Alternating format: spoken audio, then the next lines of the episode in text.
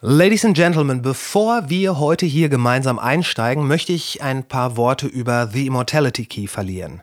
Das Buch von Brian Murarescu ist 2020 erschienen. Es gibt bisher noch keine deutsche Übersetzung und ich bezweifle auch, ob es wirklich was für den deutschen Markt ist, leider.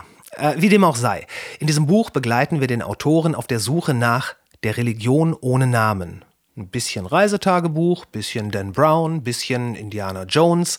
Und ja, das liest sich genauso abenteuerlich, wie es klingt. Und nicht weniger abenteuerlich ist die große übergeordnete These, die Frage, die dieses Buch stellt. Könnte der rituelle Gebrauch psychedelischer Substanzen die Menschheit über die Jahrtausende weit mehr beeinflusst haben als bisher angenommen und womöglich der tragende Pfeiler für die Entstehung von Religion und Zivilisation sein? Das ist auf so vielen Ebenen genau mein Ding. Und das Buch zu lesen macht auch wirklich, wirklich Spaß. Äh, aber davon ab hat es sich als echter Glücksfall für diesen Podcast herausgestellt. Vielleicht habt ihr die Folge mit Dr. Greski über die Ausgrabung von Göbekli Tepe gehört. Auf sie bin ich durch dieses Buch gekommen. Oder die mit dem Archäobotaniker Andreas Heiß, ebenfalls. Dieses Buch. Und ja, wer hätte es gedacht, auch auf meinen heutigen Gast bin ich durch The Immortality Key aufmerksam geworden. Heute, Ladies and Gentlemen, geht es um Bier. Genauer gesagt um die reiche Geschichte eines Getränkes, welches die Menschheit nachweislich seit Zehntausenden von Jahren begleitet und auch mitgestaltet. Es geht um Hefe, das älteste Haustier des Menschen und warum wir heute keine Angst mehr davor haben und warum Bier die womöglich älteste Biotechnologie noch weit vor Wein und sogar Brot ist. Mein heutiger Gast ist gelernter, studierter und promovierter Brauer und Melzer, Leiter der Abteilung Forschung und Entwicklung am Forschungszentrum Weinstefan und Prüfbevollmächtigter der DLG für Bier und Biermischgetränke. Auf der Suche nach in Anführungszeichen neuen Hefekulturen hat er schon ein Viertel der Welt bereist und äh, ach ja, er liebt alte Motorräder. Dr. Martin Zanko. Yeah.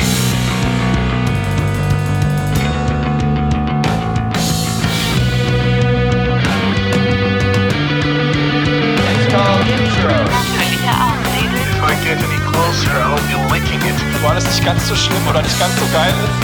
Was wirklich drauf anlegt, könnte man Suicide bei Tiger begehen. Ja, es kann schief gehen. Und das ist heute. Hier werden nicht so viele Leute erschossen. 10.000 Mann, wir brauchen Pferde und. Ich finde den Plan super. Die Welt geht zugrunde. Alles Kacke, bis nächste Woche. Ja, dann verwende ich jetzt ein paar Wörter nicht. Oh, bitte, verwenden Sie bitte alle Wörter, die Sie, die Sie, nein, die Sie kennen. Nein, nein. Nee, nee, nee. Nutzen, nutzen Sie denn dann diese, diese restaurierten Autos? Ähm, geht es Ihnen da ums Schrauben oder geht es Ihnen da auch ums damit Reisen? Das ist eine wichtige Frage. Also als allererstes, wir haben nur, erstmal ist es eine Wir-Sache. Das ja. ist ganz wichtig, weil das macht erst schon mal, das beantwortet Ihre Frage auch ein bisschen. Ähm, das ist das, was schon mal so viel Spaß macht. Du hast mit meiner Frau und ganz wichtig mit meinem Vater Mhm. Äh, und mit unserem Sohn ähm, haben wir, wir haben ein Thema miteinander. Ja, ja. und äh, wir haben äh, fast nur Motorräder und nur dieses eine Auto und einen Bulldog. Ja, ähm, ich meine, Lanz Bulldog, das äh, ehrlich, das, ein Bulldog braucht jeder. Also bin ich, äh, wir, ich weiß, wir tun alle leid, die keinen Traktor haben. Also Danke, dass Sie Traktor gesagt haben. Jetzt erinnere ich mich natürlich auch wieder, was ein Bulldog ist. Ein Bulldog ist ein Lanz und wir haben wirklich einen Lanz Bulldog. Ja, also das ist eine, das ist der Firmenname, ähm, mhm. das ist einfach der, der Typname, den die dann hatten. Und der hat sich so bei einigen auf jeden Fall so eingeprägt für Traktor. Okay. Genau. Und ähm, wir haben also fast nur Motorräder. Ja. Ähm, und das ist ein fantastisches Hobby weil der viele Spinner zusammenbringt. ähm, und das ist was zum Sammeln, das ist was zum Basteln und das ist was zum Fahren. Und ich kenne nicht viele Hobbys, die so viele Sachen auf einmal zusammenbringen. Ja, die, die so viele Aspekte haben. Und es ist ja sicher, sicher auch ein Gemeinschaftsaspekt, weil man nicht nur innerhalb der Familie, sondern auch in der, innerhalb einer, sagen wir mal, Community darüber reden kann, sich austauschen, fachsimpeln etc. Und das ja, macht ja auch ein, viel Spaß. Ein fantastischer, äh, fantastische Gemeinde an lauter Entrückten und Verrückten und äh, das ist, das macht so Spaß. das ist, ich, das meine ich jetzt sehr ernst. Vieles, was ich sage, meine ich ernst. Das war das Schwierigste in der Corona-Zeit, dass wir äh, uns nicht mehr auf diesen Märkten treffen konnten. Mhm. Ja, ich bin gar nicht so wild auf so Rallyes und so ein Zeug. Ja, ich, das das mache ich dann wiederum sehr gerne allein. Ich brauche viele Menschen nicht. Mhm. Äh, aber äh, das, die, die, diese, äh, die, die Nürnberger sagen Trempelmarkt dazu. Also ein, ein Ersatzteilemarkt. Mhm. Ja, das sind ja, wir, uns, mein ältestes Fahrzeug ist von 1904. Ähm, da kann ich in keinen Laden gehen und sagen, Leute, ich brauche eine neue Pedale. Ja, oder was auch immer, ja, oder, oder auch so Standardsachen, äh, Zündkerze, ja, kriege ich nicht. Also da muss ich echt auf solche Märkte gehen und ähm, andere ähm, Gleichgesinnte treffen, die davon eine Ahnung haben und, und sich teilweise um äh, neue Sachen kümmern, also Nachbauten, weil, weil die Sachen gefahren werden, ja. Ja. Und es macht wahnsinnig Spaß. Das, das, das, kann ich mir, das kann ich mir gut vorstellen. Ich war, also ich habe selber kein Motorrad, ich habe auch keinen Motorradführerschein. Ähm, aber ich kann diese, diese Faszination sehr gut nachvollziehen. Dieses, es ist ja, es ist ja wesentlich mehr als einfach nur sammeln. Es ist ja auch ein wirklich daran mitarbeiten und jedes Teil, wie man immer so sagt, erzählt eine Geschichte. Aber teilweise ist ja auch das Bekommen der Teile schon eine Geschichte. Absolut, ja, das ist, das ist so witzig. Ich kann, ich kann Teile rausriechen, äh, die in der DDR gefahren wurden. Wirklich? Wie? Wirklich? Ja, ja, kein Schmarrn. Das ist auch ziemlich einfach, Aha. weil die, weil die mit sehr schwefelhaltigen Ölen gefahren worden sind.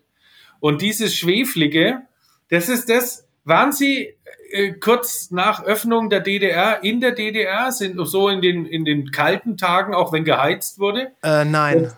Es ist, es ist ein ganz besonderer Geruch, Entschuldigung, Geruch gewesen, ähm, der, der so schweflig war. Ja, der kam einfach von dem Schwefel in der Braunkohle und, und wie auch immer. Und da haben die ja auch ihre Schmierfette hergehabt zum Teil. Ja. Und, und die, die Fahrzeugteile riechen heute noch danach. Es ist Wirklich. echt, das ist sehr witzig. Und, und somit kriegt es ja auch dann gleich eine Geschichte. Ja, und äh, das, das macht auch wahnsinnig Laune. Ich, ich habe auch mal ein Motorrad gekauft von einem sehr guten Freund aus den 30er Jahren, eine Zünder.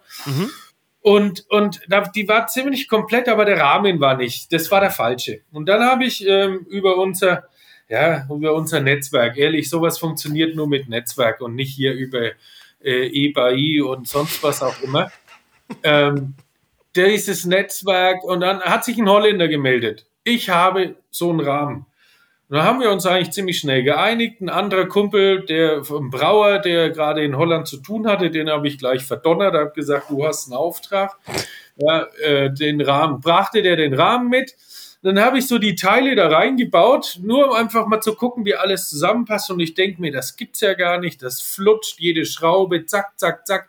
Ja, ich meine, das ist ein Fahrzeug 90 Jahre alt. Ähm, das ist äh, die, wenn die nicht äh, mal zusammen waren, dann passt es nicht immer alles so genau. Ja, die haben damals ein bisschen anders gearbeitet, aber gut, aber trotzdem nicht mit gewissen Präzisionen, wie heute möglich sind.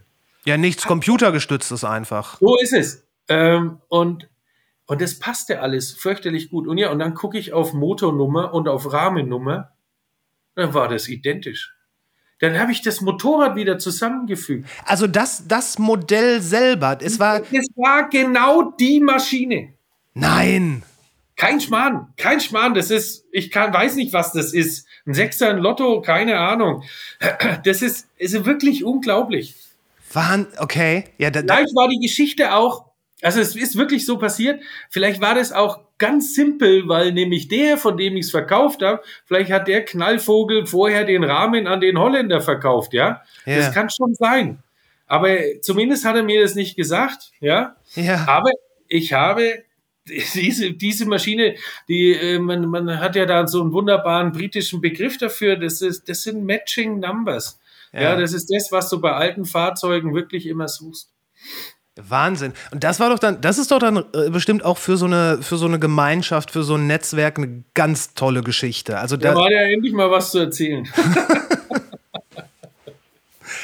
reisen Sie viel. Sie haben ja gerade schon gesagt, dass Sie ähm, offenbar in den ersten Tagen, nachdem die Mauer gefallen ist, in der DDR waren. Sind Sie, sind Sie sehr viel unterwegs? Ja. Ja, ich habe äh, ein Viertel der Welt inzwischen gesehen. Ein Vi- Okay.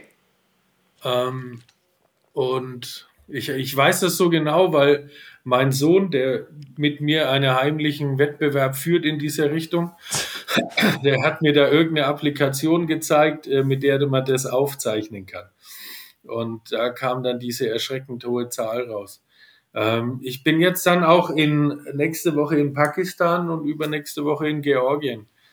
Und dies, dieses Jahr bin ich noch in zwei äh, lateinamerikanischen Ländern. Also das ist das, was ich jetzt schon weiß. Und im Januar wahrscheinlich in Ägypten. Und das ist aber alles, was ich jetzt gesagt habe, dienstlich.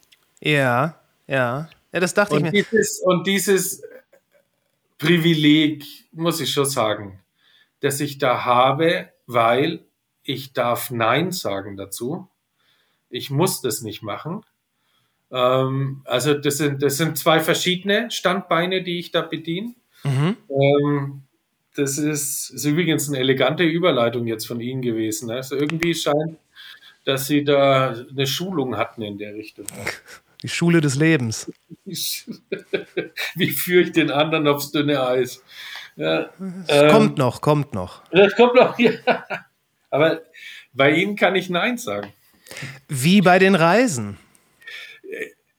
So schaut's aus, genau, um auf dieses Thema wieder zurückzukommen. Wir haben zwei, ähm, zwei große Standbeine hier am Forschungszentrum in Weinstefan. Das eine ist einfach, ich will mal sagen, die Routine. Das ist das, wo wir mit, womit wir unser Geld verdienen. Das bedeutet, wir machen Beratung. Eine Brauerei X ähm, möchte einfach ein Thema durchsprechen, hat ein Problem, äh, wie auch immer, möchte einfach eine jährliche Routinebesichtigung haben. Das mache ich auch, also auch viele meiner Kollegen. Das mache ich ähm, aber besonders gern im Ausland. Ähm, Und äh, das andere ist einfach Forschung. Ja, wir, es heißt ja Forschungszentrum, also von daher haben wir auch ein bisschen was mit Forschung zu tun. Sind Technische Universität München, also Teil davon. Äh, somit haben wir definitiv was mit Forschung zu tun. Und das tun wir eben da auch. Ähm, und ähm, gehen dort auf ganz besondere ja, Geschichten, was äh, archäologische Funde angeht und was ähm, fermentierbare Mikroorganismen angeht, wie die Hefe eine ist. Ja, also das können auch Milchsäurebakterien oder Essigsäurebakterien sein. Wir suchen sie in den natürlichen Umgebungen, im natürlichen Habitat. Das machen wir alles absolut im legalen ähm, Rahmen, ganz klar, weil das nämlich, ähm, wir können ja nicht einfach in ein Land gehen und da DNA klauen. Das Nicht? geht nicht. Nee, nicht mehr. Das hat man wohl früher gemacht. Ah, Ja, dann lassen Sie sich mal nicht erwischen, ne? nee, nee, auf keinen Fall. Wie muss, Ja. ich, wie muss ich mir das denn vorstellen, wenn Sie da hingehen äh, und dann da Hefe in der natürlichen Umgebung suchen, finden? Oder, Ich muss mich mal eben haltlos betrinken hier. ja, ich mach, ich mach direkt mit. Ich meine, nach allem, was ich weiß, und das ist nicht allzu viel, gibt es A, sehr viele Sorten Hefe, ich glaube über 6000. Und Nein. die sind relativ. Über 1,6 Millionen. Moment. Wer die gezählt hat, den möchte ich mal kennenlernen.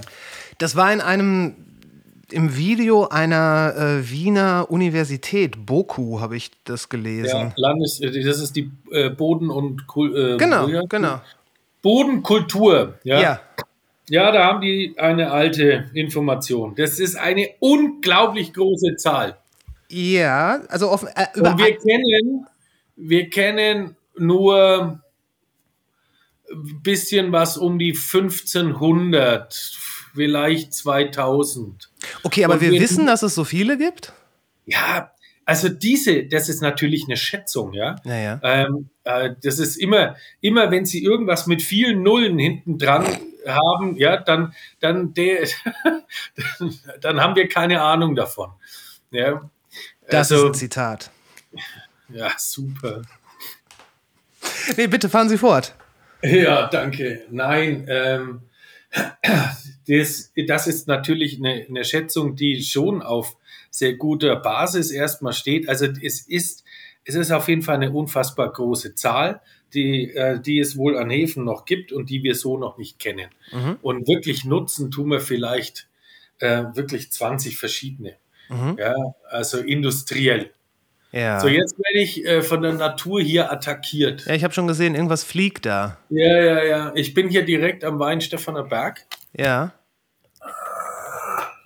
Das ist, das ist, wenn man aus dem Fenster bei mir rausguckt. Ja, schön. Ordentlich ist da ein Haufen Grün. Ja. Ähm, und wenn, wenn, wenn im Winter das Grün weg ist, dann kann ich auch die Berge sehen. Aha. Ich bin eigentlich dann immer am Fensterbrett und gucke mir die Berge an. Ja. Ich habe schon ganz durchgescheuerte äh, Ellbogen und so. Ich habe so, hab so Ellbogenschoner auch extra dafür. Das ist vernünftig. Sie haben wahrscheinlich auch diese Kordjacken, wo dann so angenähte Lederpads sind. Ganz klar, ganz klar. Ich fahre auch jeden Tag mit meiner ähm, Thermosflasche hier rein. Ja. Okay, ich würde noch mal ganz gerne kurz zurück zur Hefe kommen, weil meine Frage ging dahin, ähm, wie findet man denn Hefe? Weil Hefe, ich meine, mit den 6000, da habe ich mich schon in die Nesseln gesetzt. Na, das ist ja immer noch eine wahnsinnig hohe Zahl. Das ist richtig. Ähm, aber Hefe ist ja jetzt auch nicht so groß. Also, Nee. eh- sondern tendenziell eher klein. Das heißt, Sie müssen erstmal wissen, wo Sie da überhaupt suchen müssen. Das wäre sinnvoll. Nee, das, ähm, das ist richtig. Im Endeffekt haben wir da ein paar tolle Forscher gehabt in den letzten 200 Jahren, die uns das wirklich ganz toll erklärt haben, uns überhaupt mal gesagt haben, ähm, ist es, dass es ein lebender Organismus ist und dass das nicht einfach nur wahllos irgendwelche Enzyme sind, sondern das wird tatsächlich von der Zellmembran gehalten und, und dann über die Größe uns was erzählt und die uns auch, ich will mal echt ernsthaft sagen, die uns die Angst genommen haben vor diesen kleinen Lebewesen, denn es gibt nun mal auch ziemlich negative, ja, also sowas ganz Schlimmes wie natürlich Pest, ja, äh, Yersinia pestis ähm, und, und viele andere Krankheiten, aber die haben uns auch die Angst genommen, weil sie uns gelehrt haben, sie zu verstehen. So, und das, jetzt komme ich auf Ihre Frage nämlich zurück. Ähm, erstens wissen wir, was die Hefen wirklich brauchen, um zu leben. Ähm, und wir suchen natürlich auch solche Hefen, denen wir jetzt ein ganz bestimmtes Habitat anbieten, nämlich die Bierwürze. Ja, oder überhaupt, oder sagen wir mal, ein, eine zuckrige Lösung. Wo auch immer die Zucker herkommen. Ja, also beim Wein sind sie aus den Weintrauben und beim Cider sind sie vom Apfelsaft und, und so weiter. Aber es ist im Endeffekt, es ist immer eine zuckrige Lösung, die aber verschieden sein kann, weil es viele verschiedene Zucker gibt. Und äh, das bieten wir denen ja am Schluss an, weil da in die Richtung wollen wir ja dann. So, und somit suche ich was draußen. Das bedeutet jetzt im Umkehrschluss. Also ich werde wahrscheinlich nicht auf irgendwelchen nackten Felsen suchen, weil ich da diese Zuckerlösungen in der Natur wenig vorfinde. Habe ich aber einen Felsen, auf den ein Baumsaft immer tropft, Ja. Dann kann es wieder spannender werden. Ja, und mit dem Stichwort Baum, da kommen wir in die Sache schon sehr nah, weil das Tolle an den Bäumen natürlich auch ist, das ist ein Organismus, der sehr lange dort steht. Im besten Fall, ja. Sagen wir es mal, ne? Sogar manchmal extrem lange. Aha. Im Gegensatz zu einjährigen Pflanzen, ja, die einfach wie, wie einige Gräser oder so. Die schießen jetzt hoch, ja, und, und dann, dann haben die geblüht, dann haben die äh, ihre Körner ausgebildet und dann sterben die auch wieder ab. Und das natürlich auch mit den Mikroorganismen, die drauf sind. Es wird was im Erdreich überleben. Deswegen interessiert uns das Erdreich schon auch. Aber das Erdreich, das, das werden wir jetzt nicht in einigen Flecken der Sandwüste oder so machen, weil da eben diese Quellen fehlen. Ja, somit, also so tasten wir uns an die Sache ran und es ist einfach unglaublich, wo man überall was findet. Ja, wir gehen aber auch in die alten Bierkellereien, wo einfach ganz üblich Bier hergestellt worden ist. Und wir sind immer ganz froh, wenn wir in solche Keller reinkommen, wo dann schon seit ein paar Jahrzehnten niemand mehr großartig drin war. Ähm, das ist, also das ist ganz unterschiedlich. Wir haben aber auch hier im, im Innenhof äh, des, äh, äh, des Klosters, wo wir uns hier befinden, in Weinstefan, das sind ganz alte Eichenbäume. Die haben wir auch schon beprobt und haben auch Sachen gefunden. Jetzt hm. mögen Sie vielleicht sagen, na ja, Leute, das braucht mir nicht wundern, weil nebendran ist ja die Brauerei und wir hantieren ja auch mit Hefen rum. Aber diese Sachen haben wir da nicht drauf gefunden. Aha. Diese Hefen fliegen nicht einfach so durch die Luft. Ja, das ist, das ist totaler Irrglaube. Das liest man ja auch immer wieder in diesem wunderbaren Medium genannt Internet. Ja, also die sind, das können wir vergessen. Hefen sind viel zu schwer. Hefen sind auch Bierbrauer, die sind etwas schwerer. Ja, das sind einfach, das sind Organismen mit Format. Ja, und, und die plumpsen dann einfach runter. Das ist, die, die finde ich, ich finde schon mal welche in der Luft, aber dass, dass man glaubt, dass das jetzt hier wie verrückt hin und her schwirrt und wenn eine Brauerei daneben ist, noch viel mehr, das, das ist ein Quatsch. Okay. Okay. Gibt ganz andere Überträger. Und die gucken wir uns ehrlich gesagt schon auch an, wenn wir es irgendwie sehen. Das sind äh, Fruchtfliegen zum Beispiel. Die ja. heißen nicht umsonst so, ja. Die sind, die werden magisch angezogen von diesen Aromen. Von den Hefearomen. Ja. Das ist super spannend. Ja. Wenn die, die, die Hefen, die Hefen haben, so wie wir es steuern, haben die zwei Phasen in mhm. der, im Gärkeller. So wie wir es steuern, die Brauer. Aber das ist natürlich etwas, was sie in der Natur genauso machen. Ich meine, erstmal, erstmal muss man ja die, die Sinnfrage wieder mal stellen. Was ist der Sinn des Hefelebens, ja? Mhm. Und ähm, das ist also nicht die Zahl 42, ja, wie Douglas Adams uns ja versucht hat ähm, beizubringen. Oder wir wissen, wir haben es noch nicht verstanden und es ist doch die Zahl 42. Ich, ich tendiere ehrlich gesagt auch zu 42. Ja, sehr also vernünftig. ich muss ehrlich sagen. Und, und nebenbei mein Motorrad von 1904, da weiß ich immer noch nicht genau, was das für eine ist. Ist mhm. manchmal so. Mhm. Da werde ich die Zahl 42 draufschreiben. Sehr gut. Ähm, der, der Sinn des Lebens. Gehen wir mal, gehen wir mal in die etwas skurrilere Erklärung. Ähm, ist, ist die Proliferation. Proliferation. Ist die Vermehrung. Ah, ja. Ein ganz klein wenig haben wir Menschen auch so eine Tendenz dazu, dass wir uns ganz gerne vermehren. Mm. Und die Hefen auch. Also die, wir wollen, dass unser Erbgut weitergetragen wird. Also diese Vermehrung, die funktioniert bei den Hefen, wenn viel Sauerstoff da ist mhm. und wenn ein bisschen Zucker da ist. Muss gar nicht so viel, bei weitem nicht so viel sein, wie wir es ihnen anbieten. Das ist ein Stressfaktor.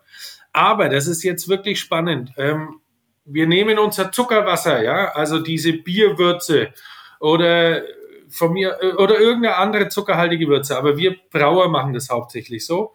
Wir nehmen dieses, diese Bierwürze, das, wo Zucker drin sind. Einfach Zucker, zweifach Zucker, dreifach Zucker, denn die kann die Hefe verwerten.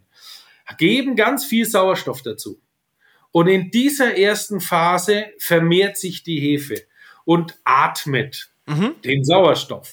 Gewinnt wahnsinnig viel Energie dabei.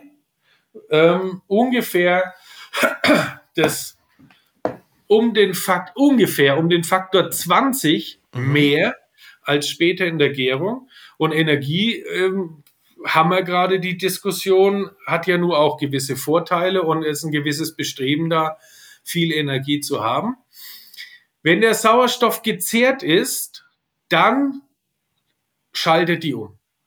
Dann schaltet die um auf die Gärung. Aber was jetzt wirklich spannend ist, während dieser Proliferation, während dieser Vermehrung, produziert die Hefe erstmal relativ wenig Aromen.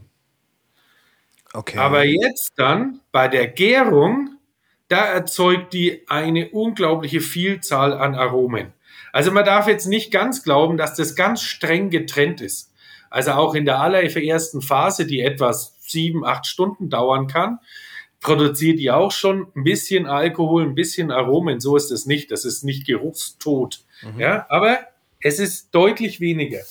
Und das Spannende an der Sache ist hier eben jetzt, ähm, jetzt ist die Vermehrung abgeschlossen Mhm. und jetzt produziert sie Aromen, um zu kommunizieren.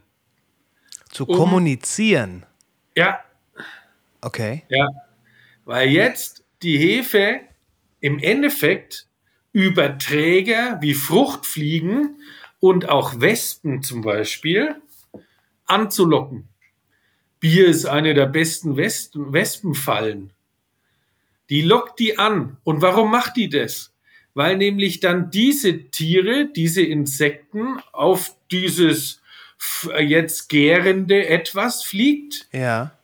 und mit Hilfe der Härchen auf den Beinen Hefen aufnimmt, um dann zu einem neuen Objekt zu fliegen, wo wieder hoffentlich dieselben guten Bedingungen sind, wie es vorher in dem Substrat war, wo sie drin war, wo Zucker da ist und auch andere Mineralien und Ja, so ja, weiter ja. und Sauerstoff. Eben auch etwas, also Wespen werden ja auch teilweise von Zucker angezogen, von daher ist es ja nicht, also Und das ist, das ist, das ist so faszinierend. Und im Endeffekt, was ich jetzt gerade erklärt habe, das ist, das ist im Grunde auch die Erklärung, warum es uns an der Universität gibt. Weil wir mit Themen aus der Praxis das Ganze versuchen, wissenschaftlich zu erklären. ja. Und, und wenn wir das verstehen, wenn wir die Natur verstehen, wir arbeiten ja nur mit Naturprodukten, ja, mit, mit Gerste, Weizen oder anderen stärkehaltigen Lieferanten. Das machen wir Bierbrauer. Die, die Weinleute arbeiten mit schon zuckrigen Substanzen, ja, die wir, uns unterscheidet dieses Enzym oder die Enzyme, die aus der Stärke Zucker machen. Aber am Schluss haben wir beide ein zuckriges Substrat, ne? Aha. Und wenn wir, das ist schon mal das eine, dann die Hefe als lebender Organismus, ja, dass wir das von, von ist dem ganzen Metabolismus, von der Biochemie verstehen.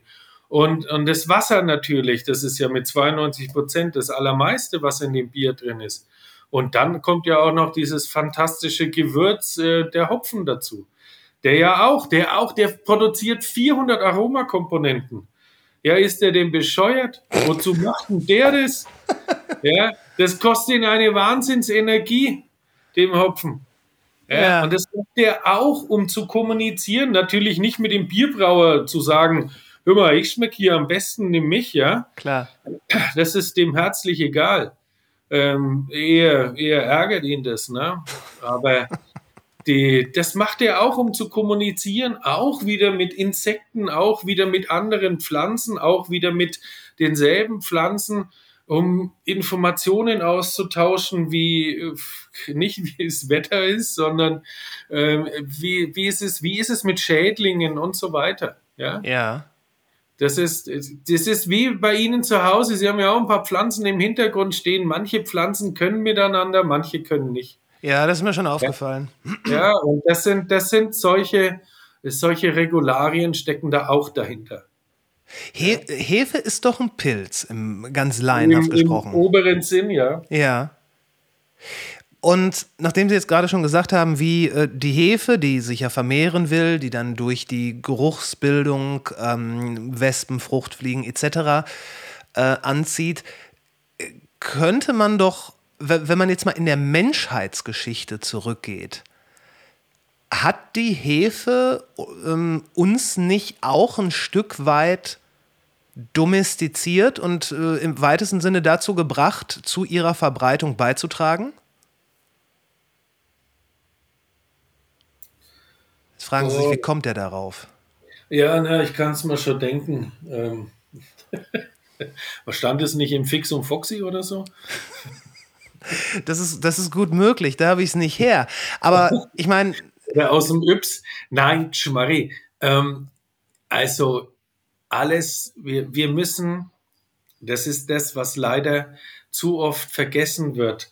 Jetzt auch, wir haben ja im Augenblick, ich tut mir leid, wenn ich immer ein bisschen aushole, aber solche, ich bitte solche Fragen sind nicht so ganz simpel. Ähm, wir haben wir haben ja viel Diskussionen über Insektensterben und was weiß ich auch alles. Äh, und wir müssen die Umwelt schützen und so weiter. Und vom Prinzip ist es ja alles erstmal schön und mhm. richtig, dass wir da über sowas nachdenken. Nur es wird mir immer zu kurz gedacht. Es wird das Ganze nicht betrachtet. Ähm, und ähm, nur als Beispiel, Bitte. dann stellen Sie, stellen Sie an ein Feld, an ein konventionelles Feld, machen Sie den äußeren Streifen als Blühstreifen. Schaut echt schön aus, aber äh, in Schönheit sterben kann ich da nur sagen. An diesen wunderschönen Blühstreifen locke ich jetzt unglaublich viele Insekten an. Mhm. Toll! Aber dazwischen, da drin, ist ein konventionelles Feld und das wird mit Insektiziden bedampft. Ja. Was ich mache, ist eine ganz üble Falle für diese Insekten. Weil sie werden doch wohl nicht glauben, dass sie so präzise spritzen können, dass also auf einen Zentimeter genau das einfach nicht übertragen wird. Ich erwische auch die Insekten in den Blühstreifen. Ha. Ja, ja, also ähm, das, ist, das sind solche Sachen, wo ich sagen muss, Leute, ein bisschen, bisschen weiter denken bei dem Ganzen.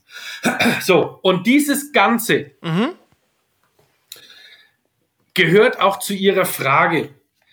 Natürlich hat auch die Erfindung oder die Entdeckung Alkohol, die sehr, sehr alt ist für die Menschheit, die durchaus, also nicht nur in Zehntausende Jahre, sondern wahrscheinlich noch viel älter ist. Nachdem wir nachdem wir ja einen genetischen äh, Mutation hatten, wie auch heute noch zwei Primaten, dass wir nämlich Alkohol besser vertragen. Ja, mhm. und wir haben auch immer noch äh, Menschen, die es schlechter vertragen, die einfach Alkohol zu sich nehmen, wenig und dann vor über viele Stunden an, anständig angetrunken sind. Ja, ähm, findet man im Asiatischen ganz besonders noch. Und, und, das ist auch bei den Primaten, dass es da große Unterschiede gibt und wir stammen nun mal von denen ab. Das hat sich ändern müssen. Wir kamen also, äh, wir konnten mit Alkohol dann vermehrter umgehen und dieser Alkohol wurde nun mal hauptsächlich von den Hefen gebildet.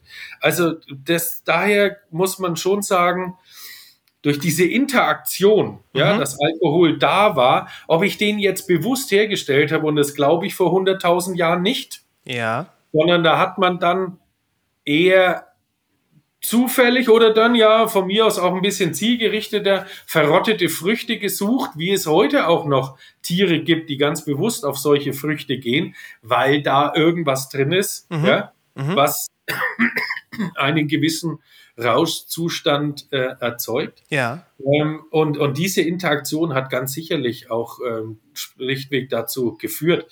Denn diese Interaktion ging ja dann noch viel weiter. Äh, dann später, als wir angefangen haben, wir Menschen, dass wir so langsam sesshaft wurden und ähm, das bis zur großen Revolution in der, in der Bierbereitung, Ende des ausgehenden Mittelalters, bis dahin war das eine Frauenarbeit. Ja, das ist durch viele Sachen ist es dokumentiert und ist es klar. Und, ähm, und Frauen haben nun mal ein anderes Mikrobiom an ihrem Körper als wir Mannsbilder. Ja, und, und da gab es auch eine Interaktion mit dem, was sie gemacht haben, egal was sie gemacht haben. Ja, aber das ist, das ist auch eine ganz, ganz spannende Sache und Sie werden jetzt vielleicht sich die Frage äh, aus den Rippen schneiden, was wäre denn gewesen, wenn die Mannsbilder es gemacht hätten?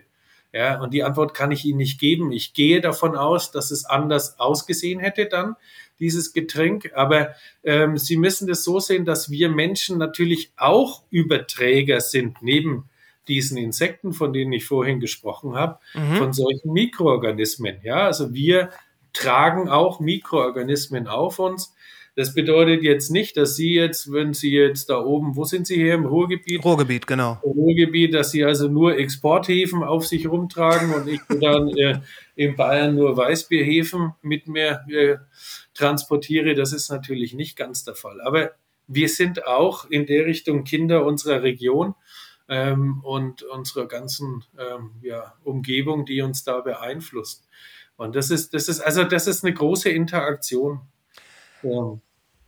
Ähm, mein, meine Frage ging tatsächlich so ein bisschen eher in die Richtung, dass ähm, irgendwann vor 10, 12.000 Jahren, als so die, äh, als die Menschen sesshaft geworden sind und dann, ich meine mich zu erinnern, vor allen Dingen gerne Weizen angebaut haben, dass zumindest in diversen Regionen, ähm, das, da gab es doch auch schon oder gibt es Aufzeichnungen oder Funde, dass damals auch schon eine, ein, ein Bier quasi entdeckt wurde, was äh, ich glaube zu wissen, nicht, natürlich nicht so hergestellt wurde wie heute, aber nach einem, nach einem doch vielleicht irgendwie verwandten Prinzip. Und meine Frage war, war die Möglichkeit, ein solches Getränk herzustellen, vielleicht sogar ein Antrieb dafür, dann sesshaft zu werden?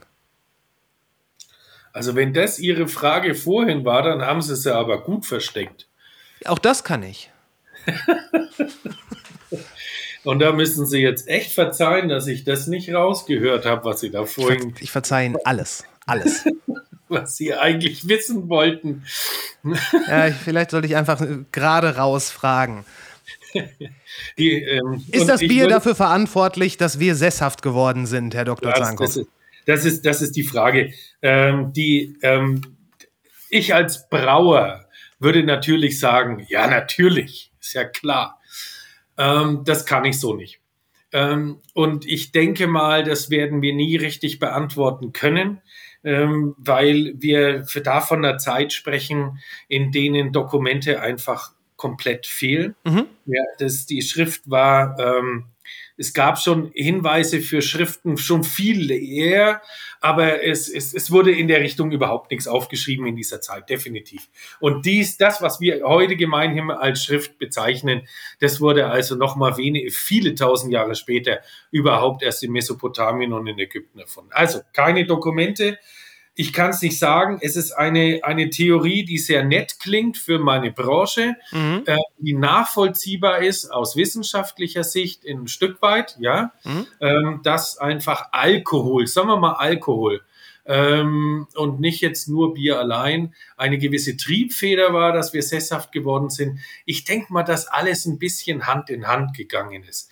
Also Hefen, fermentierbare Lebewesen, äh, überhaupt, also auch wie Milchsäurebakterien und Essigsäurebakterien, halte ich jetzt in einem überspitzt äh, gesagten Begriff auch für die ältesten Haustiere der Menschheit. Ja, es ist äh, meiner Meinung nach nicht der Hund, sondern äh, die sind es, ähm, die, weil die uns schon viel länger begleiten. Denn wir reden ja von einem Lebensmittel. Ja. Und was macht was machen wir zu Lebensmitteln eigentlich? Wir machen, wir machen etwas mit dem Lebensmittel, was eigentlich streng genommen unser Körper mit ihm machen würde. Ja. Der Mund mit Zerbeißen, ja. Einspeicheln, ja. enzymatischen Abbau, der Magen mit einem Säureabbau und dann der ganze Darmtrakt mit weiteren enzymatischen, äh, temperaturgesteuerten und so weiter abbauen. Mhm, mh. Wir bauen etwas ab, ja, damit wir dann im Darm kleine Bruchstücke davon aufnehmen können und das dann weiter in unserem Körper verwerten können. Ja. Und genau das machen wir bei der Lebensmittelherstellung. Wir nehmen irgendein Rohmaterial ja. und ist ein hässlicher Begriff, machen eine Vorverdauung. Ja, wir, wir, wir bauen schon mal etwas ab. Wir machen es leichter verfügbar für unseren Körper. Ja. Ja, ob das jetzt grillen, garen, kochen, trocknen, ähm, fermentieren Ja, ja, oder ja. was für immer Prozess das auch immer ist.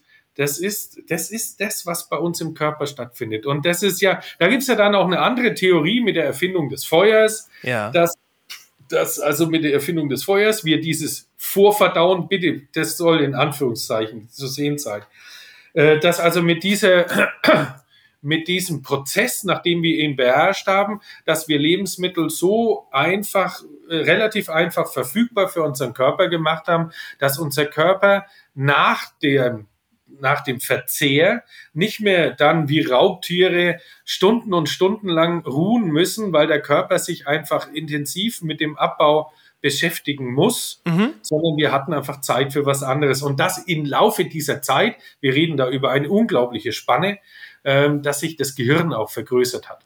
So, Ja. nette Theorie, die krankt nur in dem Fall daran, dass wir die Feuerstellen nicht gefunden haben bis jetzt.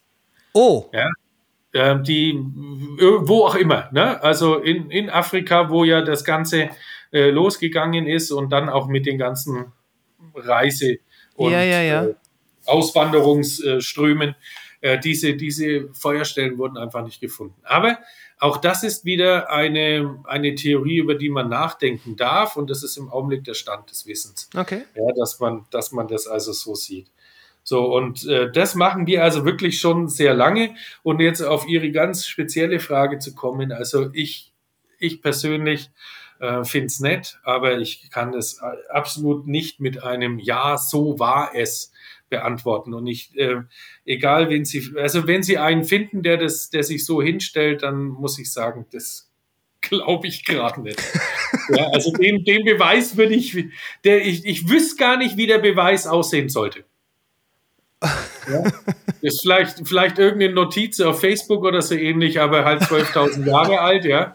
ähm, Natürlich. das, ähm, ich, also das funktioniert nicht so ganz. Ja. Okay, okay. Ähm, naja, kann ja sein. Ich meine, es, es gab ja wohl auch so eine, so eine Diskussion, was war, was war die erste Biotechnologie? War das Bier oder Brot? Nee, das war natürlich Bier. Das sagen Sie jetzt, äh, weil Sie Brauer sind. Das sage ich jetzt, weil ich das in einer alten Facebook-Notiz gefunden habe. Nein, aber es würde, würde es Es nicht ist, so. ist es, stimmt, es ist genau dasselbe. Ja? Ja. Also da kann man sich auch nette Gedanken dazu machen, ja. Ähm, und, und das ist folgendes: ähm, äh, Bier. Bier ist das simpelste Bier der Welt und so wird wohl, könnte wohl das erste Bier der Welt äh, ausgesehen haben und das ist bestimmt an vielen Stellen auf dieser Welt irgendwie in dieser Art erfunden worden. Ich nehme, ein, ein Mensch nimmt Getreide in die Hand oder irgendein anderes stärkehaltiges Produkt, aber war wohl hauptsächlich Getreide und schmeißt dieses Getreide in Wasser. Punkt. Jetzt fragen Sie sich sicherlich als erstes, ja, wieso studiere ich denn jetzt das dann fünf Jahre in Weinstefan? Ja, Vielleicht weil- wurde Ihnen das erst am Ende des Studiums verraten. Äh, Das, äh, ja, das kommt auch so einigermaßen. Ich äh, schockiere die Studenten zum Ende damit. Also Moment, nur um das jetzt nochmal ganz explizit. Ich nehme eine Handvoll Getreide, pack die in Wasser und das war's. ja, Ha. können Sie heute machen und Sie werden morgen ein bisschen Alkohol da drin haben. Okay. Und damit haben Sie Bier. Das ist die Definition von Bier. Ich habe Stärke als Ausgangsmaterial und danach habe ich ein alkoholisches Getränk. Ja. So, ich rede nicht von einem super toll verpackten, super toll etikettierten, mit irgendeinem verrückten Namen bekleideten, gehopften, kühlgestellten, sonst was auch immer Getränk. Ich rede nicht von Malz, noch nicht, ist nicht nötig. Die Effektivität dieser Technik, die ich Ihnen gerade genannt habe, ist natürlich katastrophal. Ja. Ich rede nicht von zerkleinern, schroten. Muss ich nicht zwangsläufig machen. Ich bin nochmal dabei. Effektiv ist das überhaupt nicht. Ja. Ja, aber ich bekomme etwas, ein bisschen Alkohol. Und ich, der Mensch, übertrage ein paar fermentierende Mikroorganismen. Und das Getreide hat ein paar auf sich. Die reichen.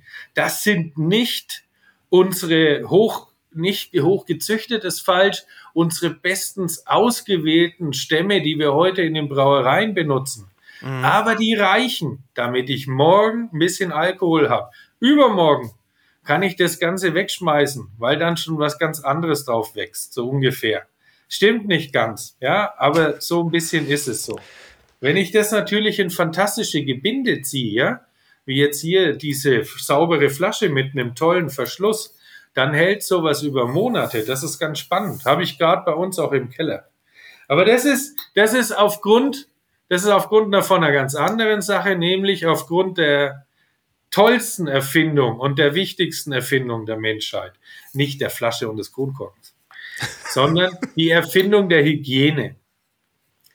Ja, die Hygiene ist die wichtigste Erfindung. Es ist nicht das Rad oder fragen Sie mich was oder das iPhone, ja, ganz sicherlich nicht.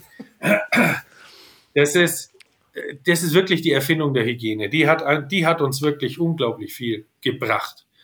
Ja, und, Die hat wahrscheinlich auch unsere Lebenserwartung ein bisschen nach oben korrigiert. katapultiert. Katapultiert, ja.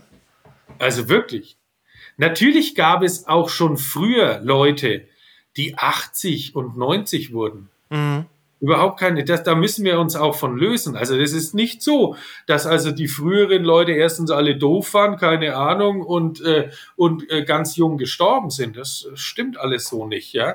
Das waren also in dem, was sie gemacht haben, waren das Profis, weil die das einfach von, von ihren Vorgängern und, und Meistern und, und so weiter gelernt haben. Ja. Äh, und, und die Kommunikationssysteme haben auch funktioniert. Die sind halt nicht abgelenkt worden durch äh, Naja, durch irgendwas, wenn man ehrlich ist. viele andere Sachen, von denen wir uns heute ablenken lassen, ja. Ja. Aber ähm, und so sind die auch schon auch alt geworden. Aber die Hygiene ist wirklich unglaublich wichtig. Nein, aber jetzt kommen wir da mal auf dieses Getränk wirklich nochmal zurück. Das ist, das ist, äh, so muss man sich das, ähm, das erste Bier wohl in äh, der Art vorstellen, ja. Und so simpel ist das Ganze auch. Okay. Ich habe mal eine, eine Dokumentation gesehen, da waren Forscher in einem, irgendwo im, ich glaube im Amazonasgebiet. Und da waren die äh, Mitglieder der indigenen Stämme, die haben, ich meine, Maniok gekaut. Also mehrere Frauen haben Maniok gekaut und dann äh, in einen, ja, nennen wir es mal Eimer oder in einen Trog gespuckt. Und das war dann Maniokbier das ähm, ist jetzt auch, da könnte man jetzt nochmal schöne Überleitung zur Hygiene machen, aber das wurde da auch getrunken. Also ich, jetzt, jetzt muss ich noch mal ganz kurz stoppen. Bitte. Herr Brauk, denn ich habe Ihre Antwort von vorhin noch nicht komplett beantwortet.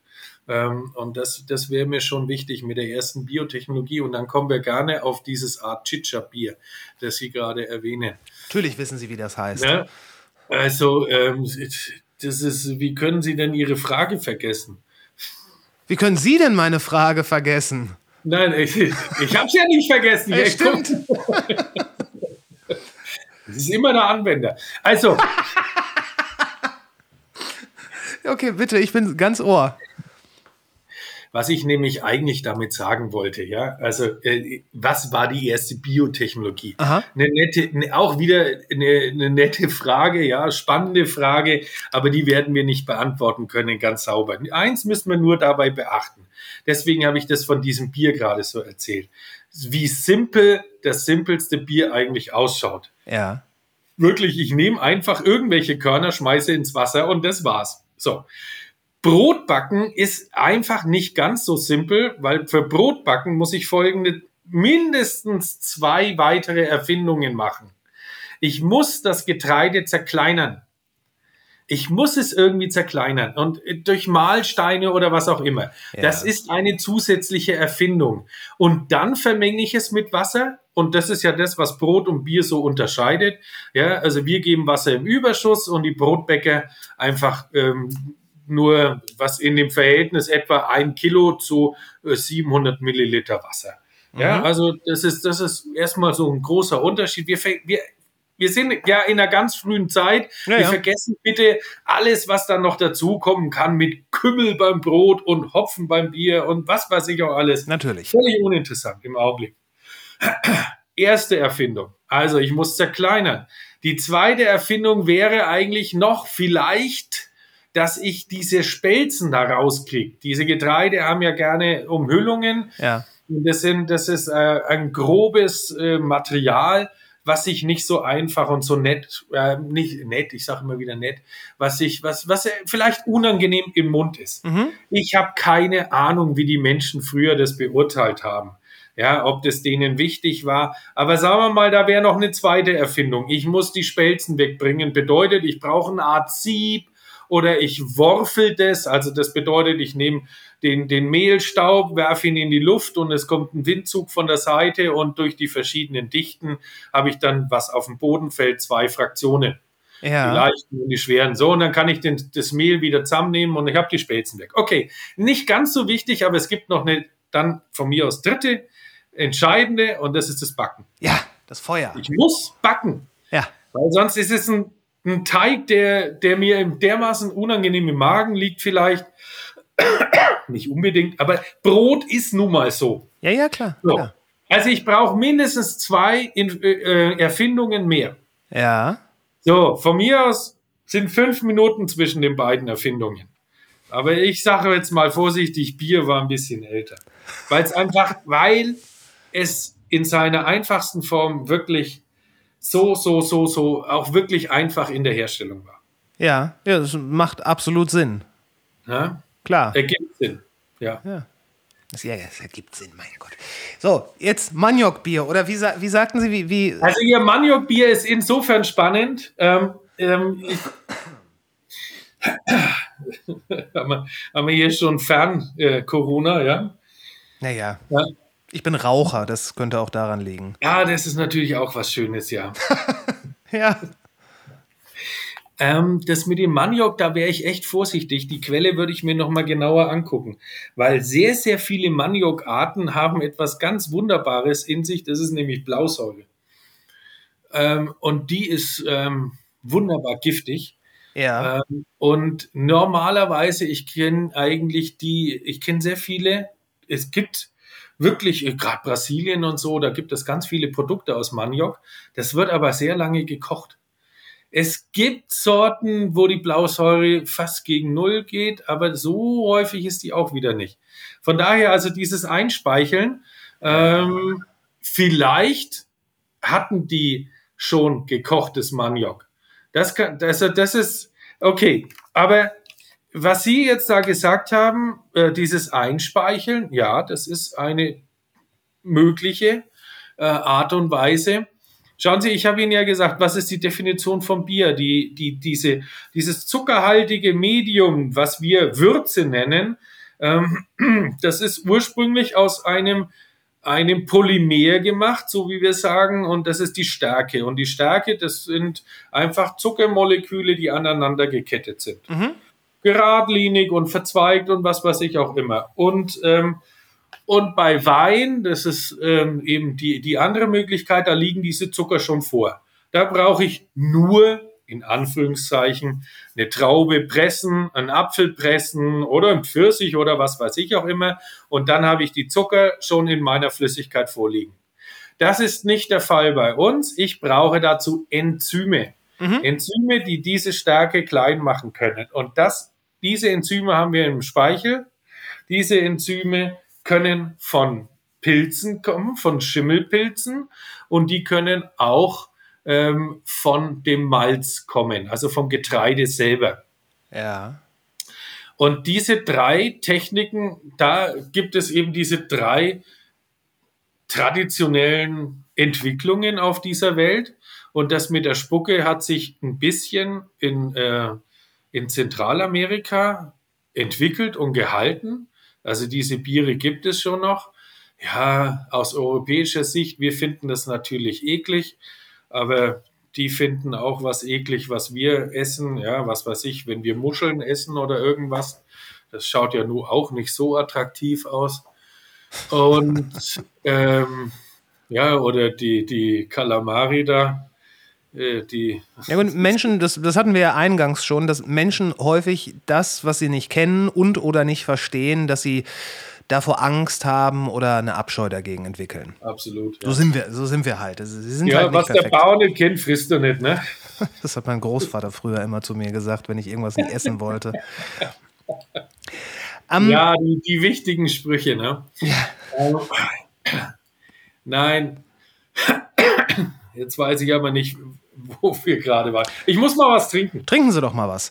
Ähm, und ich würde jetzt, bevor, bevor wir gleich auch noch mal äh, ein bisschen weiter in die Vergangenheit zurückgehen, ich ähm, es Was, wir gehen noch weiter zurück in die Vergangenheit. Nein, nicht unbedingt noch weiter, aber wir, wir noch mal ein paar tausend Jahre. Aber bevor wir das tun, ähm, gehen wir also im Vergleich dazu zu etwas, was, naja, eigentlich na, im Vergleich fast gestern oder vielleicht vorgestern war. Also was jetzt? Ja, Sie werden wissen, was ich meine. Äh, 1516 oder 1520, da bin ich mir nicht hundertprozentig sicher, weil ich da verschiedene Aufzeichnungen gesehen habe. Da gab es offenbar eine, eine Zeitenwende für das Bier. Nämlich wurde das Reinheitsgebot definiert und niedergeschrieben. Sie korrigieren mich, wenn ich irgendwie Quatsch erzähle, nicht wahr? Mache ich gerne. Ähm, macht es, macht es Sinn, die, die Braukunst in ein Vorher und Nachher rund um dieses Datum einzuteilen? Okay. Ähm, trotz dass ich ähm, laut meinem Pass aus den bayerischen Gefilden komme, was ich aber eigentlich äh, emotional nicht tue, weil ich aus Franken bin, ja, ähm, kann ich das, muss ich das mit Nein beantworten. Das muss man anders sehen. Ein bisschen. Folgendes. Ja. Also 1516 wurde das Reinheitsgebot proklamiert. Und das ist, ähm, das ist in Ingolstadt hier passiert, ja, am 24. April von zwei Herzögen. Das wird auch immer wieder nicht richtig erwähnt. Das sind, waren Brüder, die das zusammen gemacht haben. Dieses Reinheitsgebot, das ist mal auch noch wichtig zu sagen, ist schlichtweg eine Anweisung, welche Rohmaterialien zu verwenden sind. Und das ist der Grund, warum man da nur das Wort Gerste drin findet und nicht Gerstenmalz. Und warum man da von der Hefe noch nichts drin gefunden hat. Und das liegt nicht daran, weil die wieder mal alle zu blöd waren damals und nicht wussten, was Hefe ist und so weiter. Ja, was Hefe wirklich ganz präzise ist, hat Louis Pasteur uns erst vor 150 Jahren erklärt. 160 Jahren. Aber, aber die haben mit, mit dem Zeug, Barme, Gischt, Gür, haben die schon längst gewusst, was es damit auf sich hat und wie man das auch unterscheiden darf und muss und kann. Also das ist, das war aber da nicht wichtig. Dort steht kein Rezept. Also, um auf Ihre äh, Erläuterung da einzugehen. Es ist, äh, es ist eigentlich ein ganz klein wenig für eine kleinere Region, eben für die alten bayerischen Lande, ist es eine Fixierung einer Idee und einer Tendenz, die vor Jahrhunderten davor begonnen hat. Eigentlich, ich benenne es, das ist die größte Revolution in der Bierbereitung, die geschehen ist. Denn im ausgehenden Mittelalter sind viele Sachen grundlegend geändert worden. Das Bierbrauen wurde professionalisiert. Es ging von den Frauen auf die Männer über. Es war ein, ein Beruf und es wurde nicht im Haushalt einfach so nebenbei gemacht. Es wurde ein streng gesehener Beruf. Du durftest nicht einfach so noch irgendeinen dreckigen Beruf nebenbei machen, also ein Beruf, wo man dreckig wird dabei. Ja. Weil da hat man das mit der Hygiene schon langsam kapiert, ja. Sondern du warst dann Bierbrauer und dann Schuster bleibt bei deinen Leisten, ja. Ja. Es wurde, es, es wurden Zünfte, Gilden, Brauervereinigungen gebildet, ähm, die das Ganze, diese Professionalisierung auch nochmal unterstrichen haben. Es wurden Kontrollen eingeführt. Es kamen Gesetze auf, Gebote auf, wo das Reinheitsgebot so ein bisschen das i-Tüpfelchen ist. I-Tüpfelchen deswegen, nicht weil es eine unfassbare Innovation war, gar nicht, ich mag das Wort sowieso nicht, ähm, denn die, diese Ideen wurden viel früher schon aufgeschrieben. Aber das Reinheitsgebot ist geblieben. Aha. Das ist jetzt über 500 Jahre und das haben wir auch 2016 in Ingolstadt wirklich super toll gefeiert und damals war die Kanzlerin auch da und es hat mich wirklich sehr gefreut, die nämlich auch dann das gesagt hat, wo gibt's denn sowas, dass wir ein Gebot feiern? Das gibt's doch gar nicht. Normalerweise finden wir Gesetze und Gebote blöd. Erstmal. Egal für welche in der Art, ja? Ja. Aber hier feiern wir ein Gebot ja, dass das da ist. So. Und in diesem ausgehenden Mittelalter wurde also das Ganze professionalisiert, wurde, ging von Männern auf Frauen. Ähm, die Häuser hatten im Gesch Erdgeschoss jetzt immer mehr Steinmauern und dadurch konnte man leichter Feuer schüren und es brennt, brannte nicht leichter etwas ab. Ja, und dadurch ist da die Technologie, hat sich die auch gewandelt. Aha. Ja, das ist, Sie sehen, das sind auch solche In Interaktionen. Dann, dann wurde nämlich, jetzt wurde gekocht. Jetzt wurde immer gekocht. Bierbrauen hat nicht zwangsläufig was mit Kochen zu tun. Heute schon. Aber erst seit dem ausgehenden Mittelalter. Es wurde auch mit Hopfen gekocht, der erst so wirklich ab dem 11. Jahrhundert Nein, die erste Erwähnung mit Bier ist viel älter, die ist 800 nach Christus, ja, aus dem Kloster in Corbie, oben bei Paris. Die haben mit Corvey was zu tun. Das ist ein Kloster in, oh Gott, ist es Nordrhein-Westfalen oder ist es noch Niedersachsen? Entschuldigung, weiß ich jetzt gar nicht. Im, im nördlichen Bereich. Die haben eng was miteinander zu tun. Erste Erwähnung überhaupt Hopfen und Bier. Ja. Aber das ist ganz, ganz dünn, ganz am Anfang und ähm, erst im ausgehenden Mittelalter wurde der Hopfen reproduzierbar verwendet und wurde auch gekocht. Und das ist wichtig. Hopfen plus Kochung bedeutet, dass Bitterstoffe entstehen, die ganz wichtig sind für die Selektivität dieses ähm, bei den Mikroorganismen. Ab jetzt können nur bestimmte Mikroorganismen noch da drin wachsen. Alle anderen sterben ab. Das macht unser Produkt wahnsinnig sicher. Was ja überhaupt die Hauptargumentation für dieses Bier war. Es war nicht der Rausch, sondern es war äh, die Sicherheit, die, die, das sichere Wasser. Ja. Ja, das, ich ich habe Flüssigkeiten zu mir nehmen können, was einfach nicht mit pathogenen Keimen verseucht war. Das, die konnten da nicht drin wachsen, weil da Alkohol drin ist, weil das eine kohlensäurehaltige Atmosphäre, also unter Sauerstoffausschluss ist, weil zum größten Teil die ganzen Zucker wegvergoren wurden und somit die Mikroorganismen, die anderen, nichts mehr zu essen hatten. Ja, und dann kam auch noch der Hopfen dazu.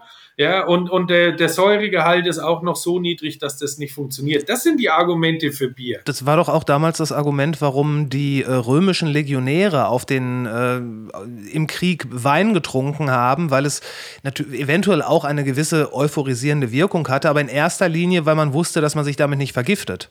Absolut. Und das war ein saurer Wein. Ja, das war, das ist, das ist wirklich wichtig. Sie müssen sich ja auch Folgendes vorstellen, äh, auch bei den Römern. Ja, was war denn ernsthaft die Alternative dazu? Ja, also haben Sie in Ihrem Tornister eine, eine Kühlpackung gehabt mit ein paar Dosen äh, von cola-haltigen Getränken oder was? Ja, oder ein paar Beutel mit wunderbaren Tee aus China. Hä? Das ist eine Quizfrage und ich glaube, die Antwort lautet nein. Ich glaube, Sie sind vollkommen richtig. Tja, man konnte eventuell irgendwo an einem Fluss mal Halt machen, wenn man denn an einem vorbeigekommen ist. Ja. Aber da wusste man auch nicht, ob flussaufwärts vielleicht irgendwie ein Tier verendet ist und das schon vor ein Richtig. paar Tagen. Ja, oder ein Schlachthof in der Nähe. Ja. Ja, nein, es ist, das, das ist genau der Punkt. Die Alternative war Wasser mit fragwürdiger Quelle. Ja. Ja, das ist, das ist so. Natürlich hat man irgendwelche Kräuter schon als Aufrußgetränk gemacht und so weiter. Natürlich gab es mal Menschen, die auch mal an einen Schluck Milch rankamen oder an einen Saft.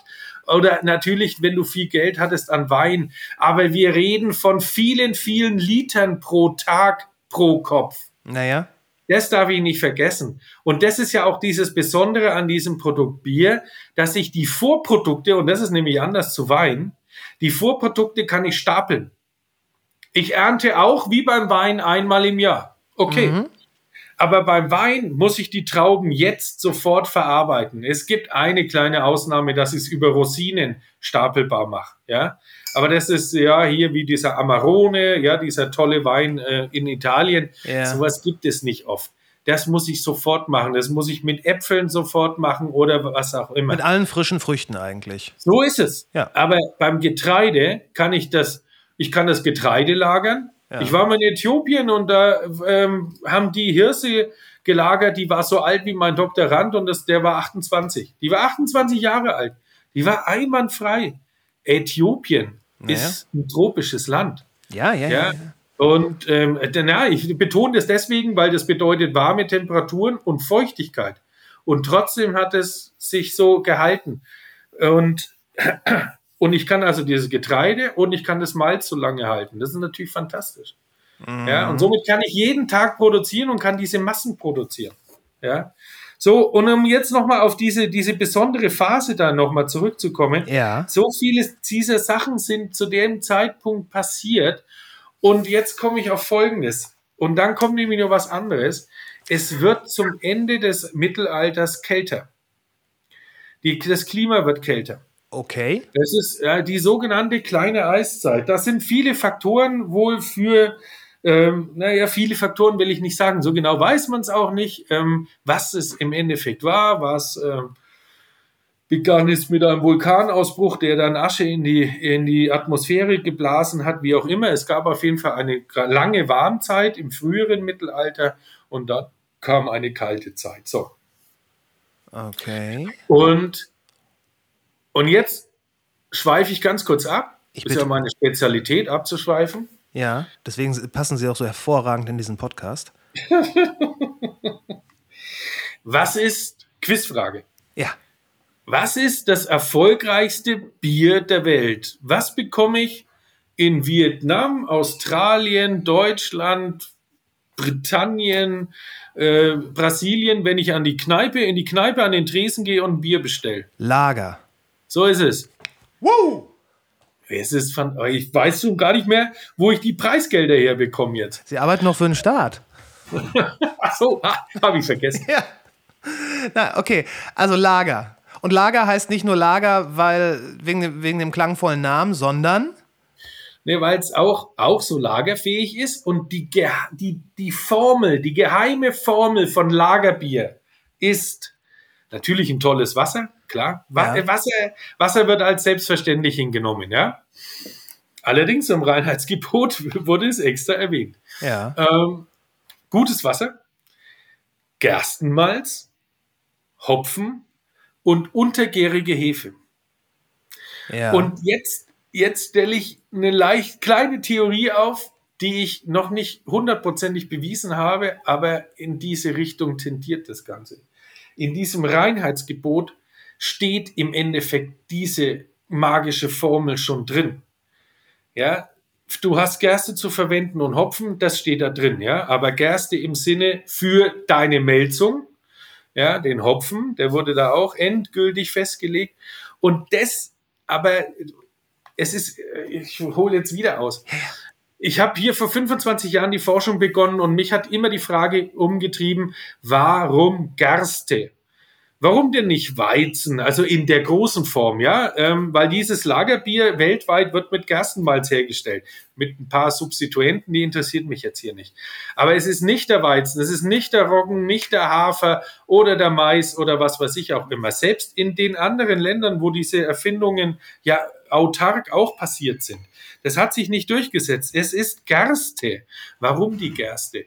Und die Gerste ist es, das äh, kann ich heute so sagen, weil diese drei Sachen zusammen, Gerstenmalz, Hopfen und untergärige Lager, Hefe, dass die so toll zueinander passen und die funktionieren und die produzieren dieses besondere Bier, denn das ist anders wie ein Stout oder ein Porter oder ein Weizenbier oder ein Ale oder was ist. Wir haben ja fantastische Biere auf der Welt, aber dieses Lagerbier, das ist, ähm, das steckt da dahinter. Und das hat sich im ausgehenden Mittelalter entwickelt, weil es eben auch noch kalt wurde und weil diese untergärige Lagerhefe im Kalten auch noch gut gären kann.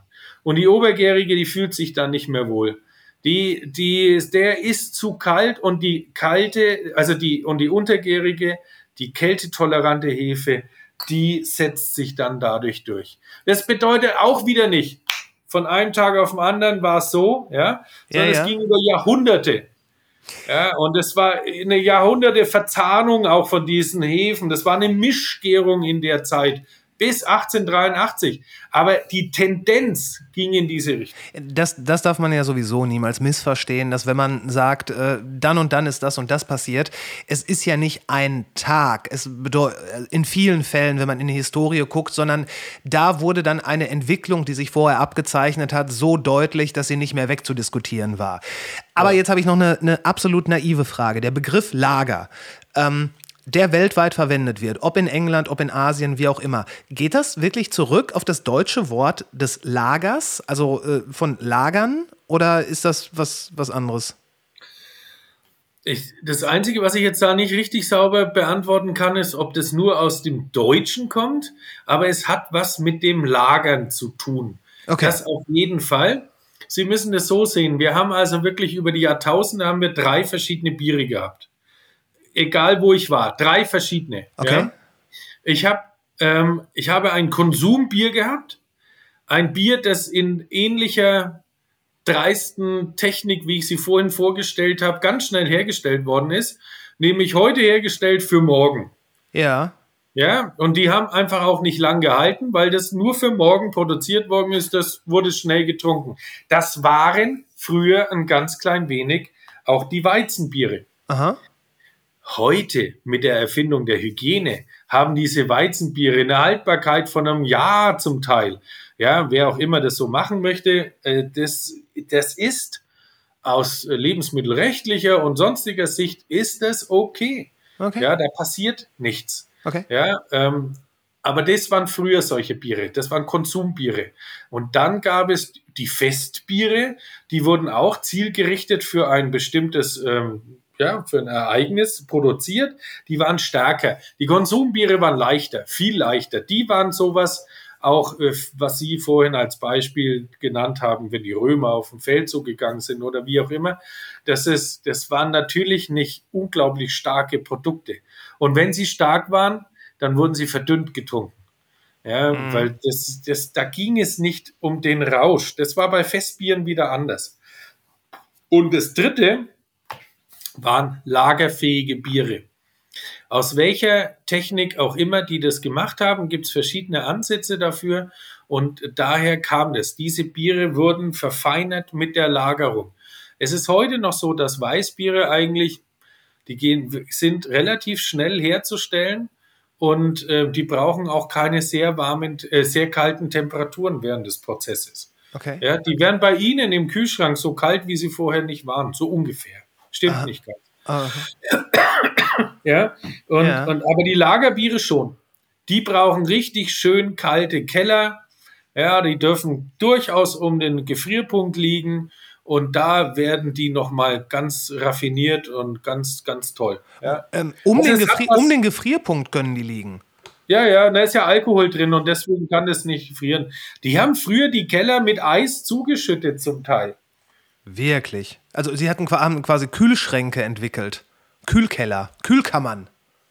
Sie haben sich auf jeden Fall in welcher Form, äh, ja, da haben sie sich viel einfallen lassen. Ja, also die, die haben ja ähm, zum Teil haben sie Natureis geholt, indem sie auf, äh, auf stehenden Gewässern Eisblöcke rausgesägt haben und haben die dann in ihre Keller rein. Sie haben sogenannte Eisgalgen aufgestellt. Das bedeutet große Gerüste über ihren Bierkellern. Und wenn halt dann äh, eine frostige Nacht kam, haben die da Wasser runtertropfen lassen und haben Eiszapfen dann in den Keller geschmissen. Sie haben so oder so diese Keller ausgebaut. Deswegen sind diese Sachen ja auch entstanden in Regionen, wo man leicht solche Keller hat äh, bauen können. Ja, wie zum Beispiel die, die Sandsteine Frankens und der Oberpfalz und äh, äh, im Egerland, wo die, wohl diese Untergärung auch dann wirklich herkommt.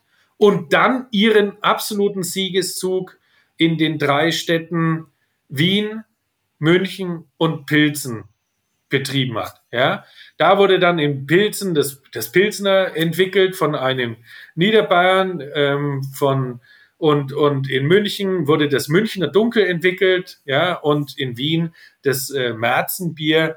Ja, aber das, da sind wir jetzt schon in einer, in einer kommerziellen Phase. Und das ist, wir sind jetzt dann schon in der zweiten ganz großen Revolution. Das ist dann mit Hilfe der Industrialisierung. Ja, jetzt, jetzt kann es dann größer gemacht werden, wo dann ein paar ganz markante Sachen erfunden worden sind, wie 1883 die Hefereinzucht, 1871 die Kältemaschine, die praktikable Kältemaschine. Die Idee ist schon älter. Das ist, das ist immer dasselbe, ja. Mercedes, also Benz und Daimler haben nicht das Auto erfunden. Mhm. Aber die haben es praktikabel gemacht. Stevenson hat nicht die Lokomotive erfunden, aber er hat es praktikabel gemacht und denen gebührt absolut diese Ehre, ja. Aber Steve Jobs, hat nicht das, Steve Jobs hat nicht das iPhone erfunden oder das Smartphone, nee. aber er hat es praktikabel und äh, ja, marktrelevant Absolut. gemacht. Und dem, und dem gebührt die Ehre. Ist, ja. ist schon so. Ja, das stimmt. Ja, ja. Das stimmt. Wir müssen noch einmal kurz ein paar äh, hundert äh, bis diverse tausend Jahre zurückgehen.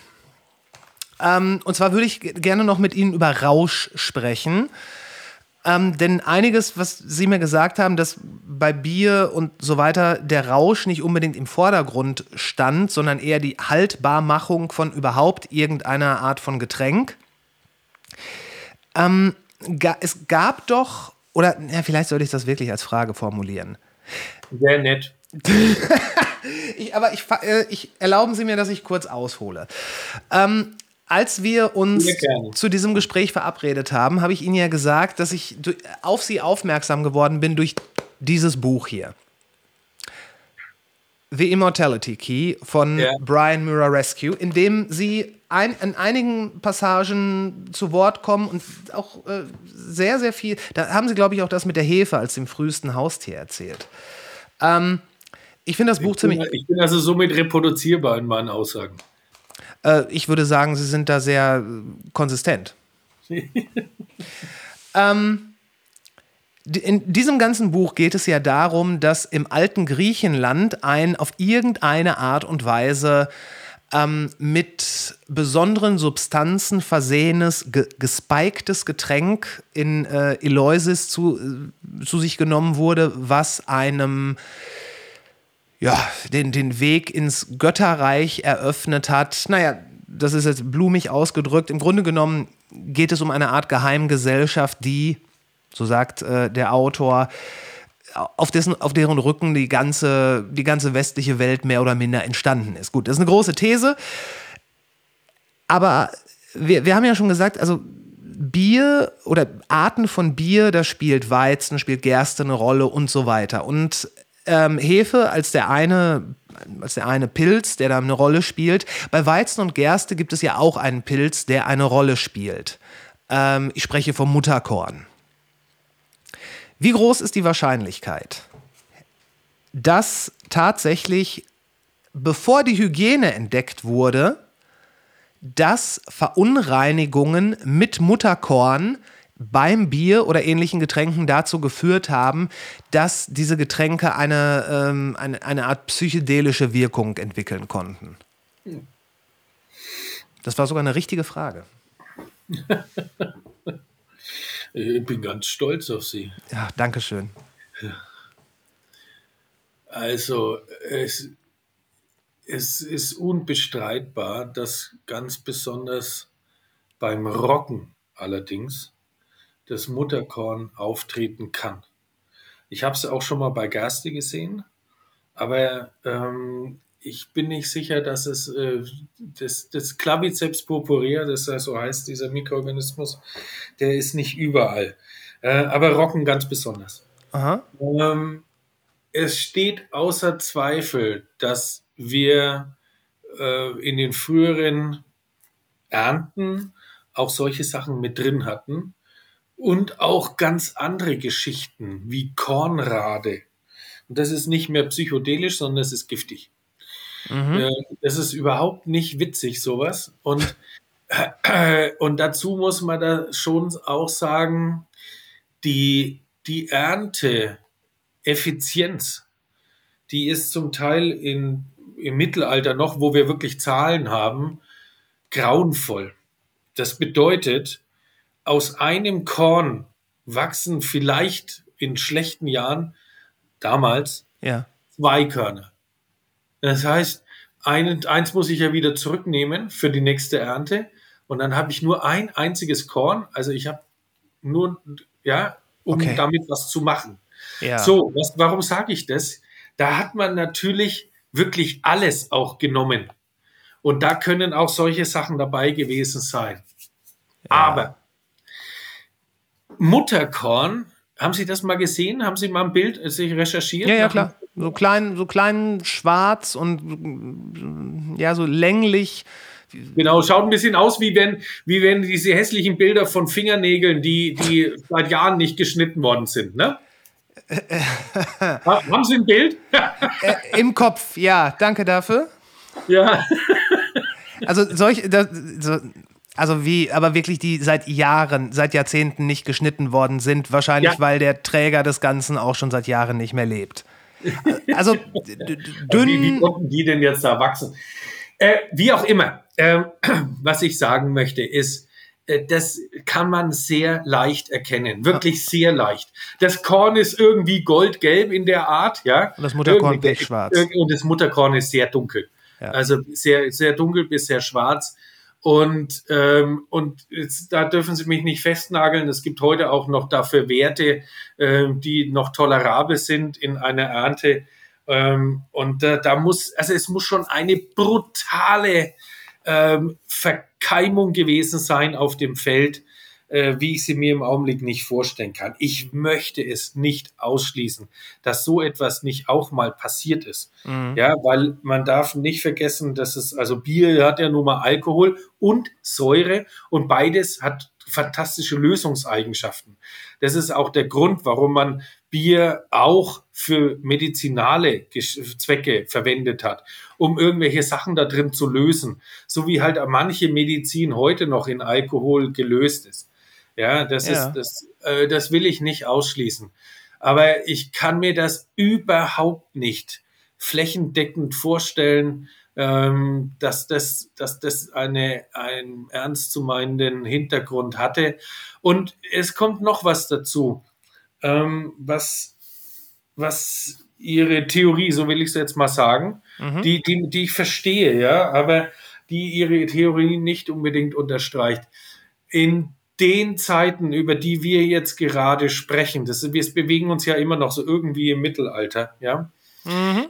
Ähm, da wurde schon relativ gut dokumentiert, aber genau das Negative eigentlich. Ich will damit sagen, wenn was schiefgegangen ist, dann wurde das dokumentiert, weil das ging vor den Richter, welchen auch immer, ne? weil der, der Brotbäcker oder der Bierbrauer XYZ irgendwas nicht richtig eingehalten hat und so weiter.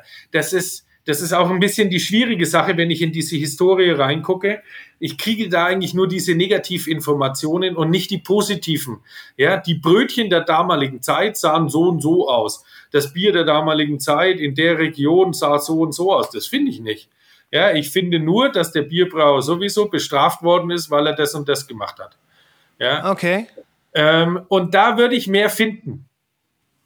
Weil die Ja. das, diese Verbindung, die haben die schon relativ sauber aufzeigen können.